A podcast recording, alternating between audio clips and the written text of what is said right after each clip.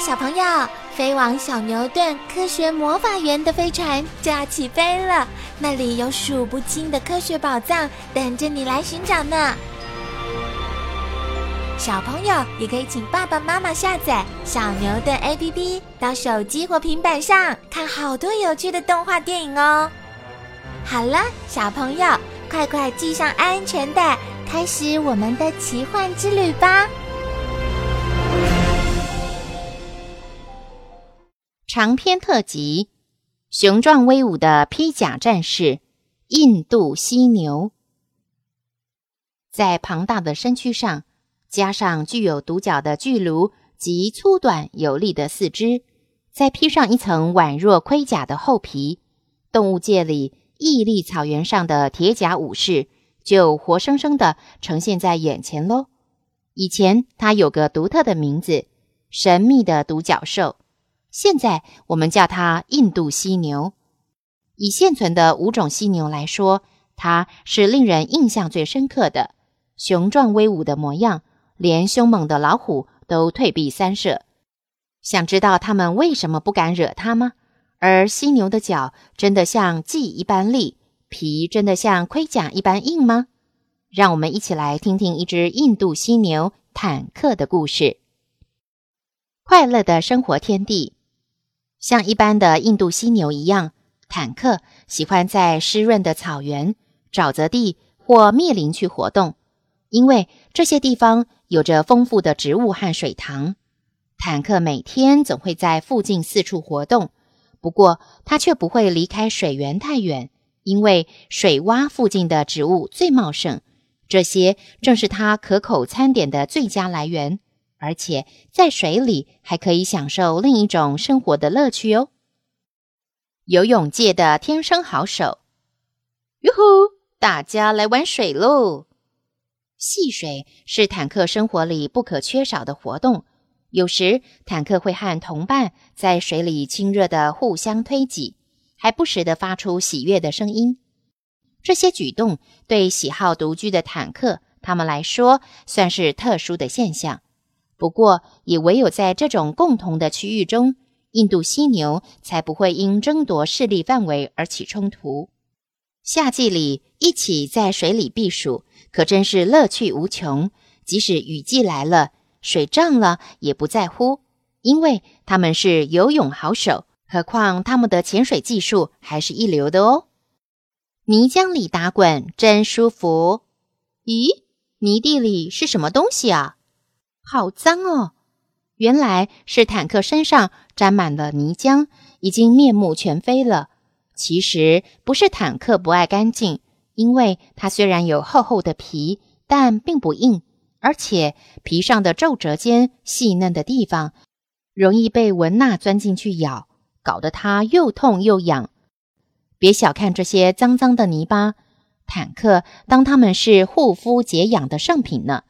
除了可以防止虫害侵袭外，当满身的泥巴逐渐干燥时，还能降低体温，达到避暑的效果哦。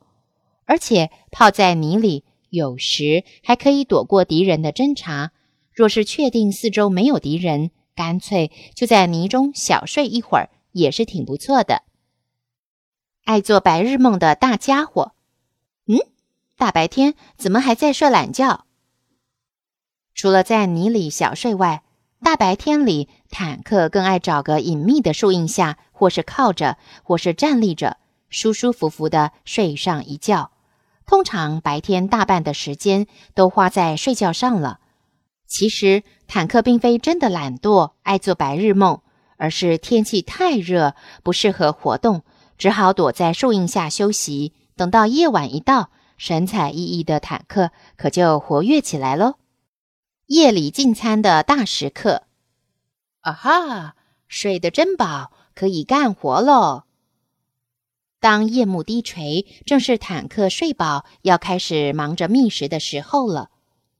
要使他硕壮的身躯不再饥肠辘辘，可不是一件容易的事。虽然他是道地的素食者，但食量惊人，每天要吃下大约数十公斤的食物和近百公升的水。幸好坦克并不挑食，喜欢吃的植物种类繁多，否则像它这么有度量，很快就会找不到东西吃的。不过，由于农民扩张耕地，侵占了坦克的活动范围，加上冬天来临，植物减少，可吃的东西越来越难找。有时，坦克忍不住。只好摸黑去耕地边缘偷吃农民种的作物，许多令人心惊胆跳的场面也就跟着出现。危险，快逃！哎呀，被发现了，快跑啊！坦克和这一带的印度犀牛偷吃的勾当做多了，终于被农夫发现，夜里拿着枪起来守夜。虽然坦克的身躯庞大，但以前吃过人类的亏，这时也只有视食物。逃为上策喽！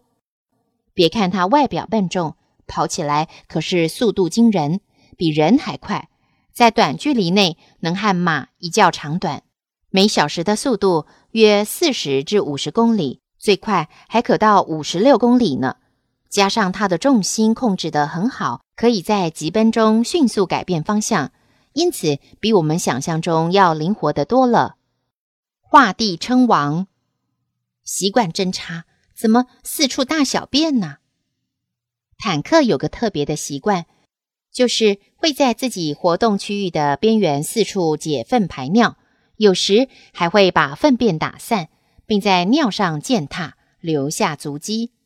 如果是人类的话，可会引起公愤，但这却是印度犀牛划分领域的方式，使同类知道。在这个领域内是不可以随便捕食和交配的。巨无霸生气了，哇！坦克和鲁多打起来了。鲁多是一只远地来的年轻印度犀牛，看上了这片肥美的湿地，无意中闯入坦克的领域，使得平常性情还算温和的坦克火冒三丈。像印度犀牛这样的巨无霸生起气来。火爆的场面在所难免，似乎非争到你死我活不可。他们或用脚顶，或用犬齿咬，许多雄犀牛因此丧失性命。不过这次坦克只给鲁多一个教训，稳住了地盘，就不再追究。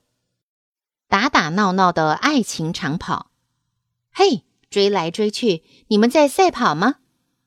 春天来了，坦克看上了卢比。处在发情期的卢比身上散发出独特的气味，深深吸引了坦克。可是坦克想一清芳泽，却不是一件容易的事。首先得击败其他仰慕者，才能和卢比展开爱情长跑。通常坦克和卢比会用脚互相顶撞对方，打打闹闹的，经过一段漫长的爱情追逐，直到卢比首肯，才共坠爱河。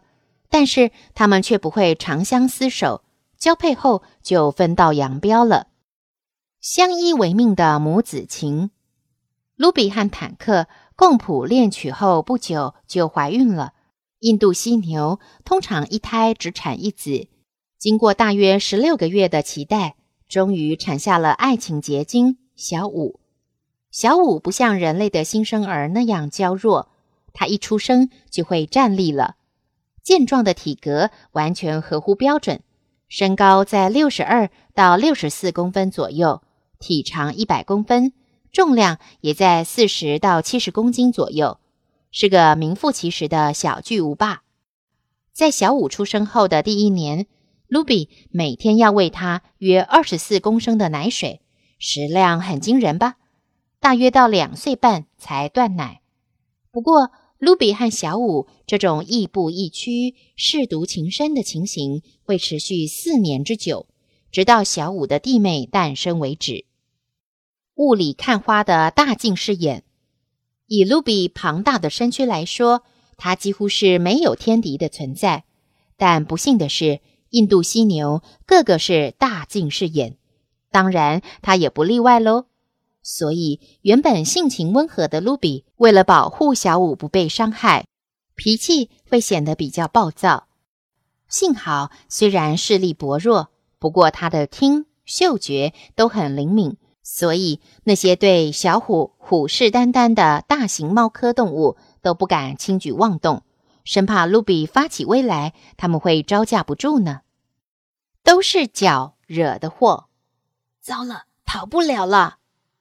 原本在这片天地里生活愉快的印度犀牛，因为人类觊觎它们的角，进而大肆滥捕，使得溪口越来越少了。坦克在一次的疏忽下，惨遭躲在下风处敌人的袭击，不仅失去了头上的角，也失去生命。人类的贪婪无情地夺走了它快乐生存的权利。其实，依据研究分析，犀牛的角并没有任何特殊功用。印度犀牛的世界里不欢迎别有居心的人类进入。卢比、小五和其他幸免于难的印度犀牛。都希望远离人类，生生不息的繁衍下去。具有特色的身体构造，在目前仅存的五种犀牛中，印度犀牛的外表最具特色。现在，我们一起来看看，除了孔武有力的外形外，它还有哪些特色呢？远房近亲聚一堂。一研究，六千万年前犀牛的祖先看起来与马的祖先相似。没有脚且体型小，有的脚长，有的脚短。随着演化的过程，体型才逐渐变大。大多数的犀牛科约在两百万到一百万年前就已灭绝。